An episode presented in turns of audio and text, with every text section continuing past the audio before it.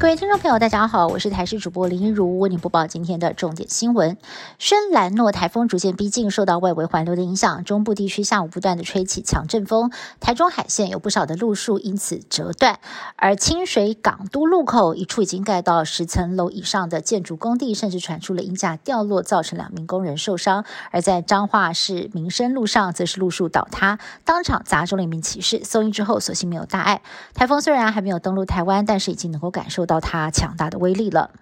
车辆超载遭警拦停驾驶不配合，还大声咆哮。上个月底，台南安平港内有一名女警发现货车车轮凹陷，便上前要求过磅，没有想到驾驶不配合，情绪激动，还拍打车门，怕他受伤，女警便拿出手铐，双方拉拉扯扯，最后驾驶违规吃上罚单，但过程受伤也扬言要提告。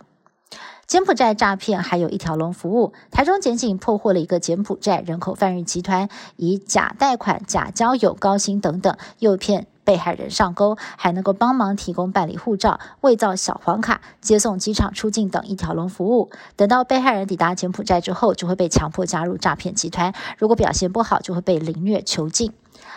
估计至少有二十人受害。目前检警逮捕两名在台成员，也将扩大侦办。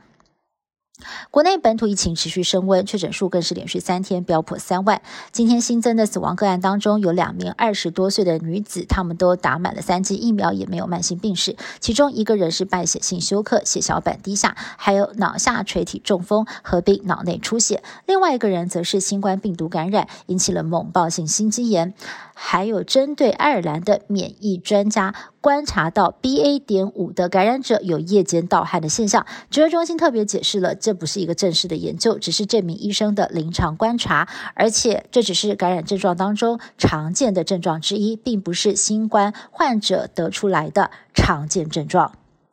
疫情指挥官王必胜在去年底闹出了婚外情风暴，而他的妻子北荣神经医学中心癫痫科主任尤香玉在绯闻爆发之后，在今天首度的公开露面，发表他和团队的最新研究。面对媒体连环追问王必胜的相关问题，展现了高 EQ 从容回应。谈到和丈夫现在的互动，则表示跟以前一样，没有不同。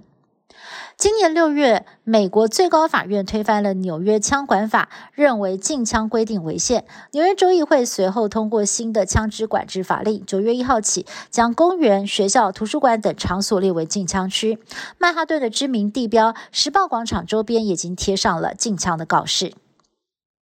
国际间持续紧咬新疆议题，联合国主导一年多的调查，终于在八月三十一号公布报告，直指中国政府在新疆严重侵害人权，针对当地维吾尔族以及其他少数族裔，还可能犯下危害人类罪。公布报告这一天，也是联合国人权事务高级专员巴舍莱任期的最后一天。他在任内因为在新疆议题上缺乏行动，遭到西方国家以及人权团体的痛批，而中国政府。则是否认报告内的指控。以上新闻是由台视新闻部制作，感谢您的收听。更多新闻内容，请您持续锁定台视各节新闻以及台视新闻 YouTube 频道。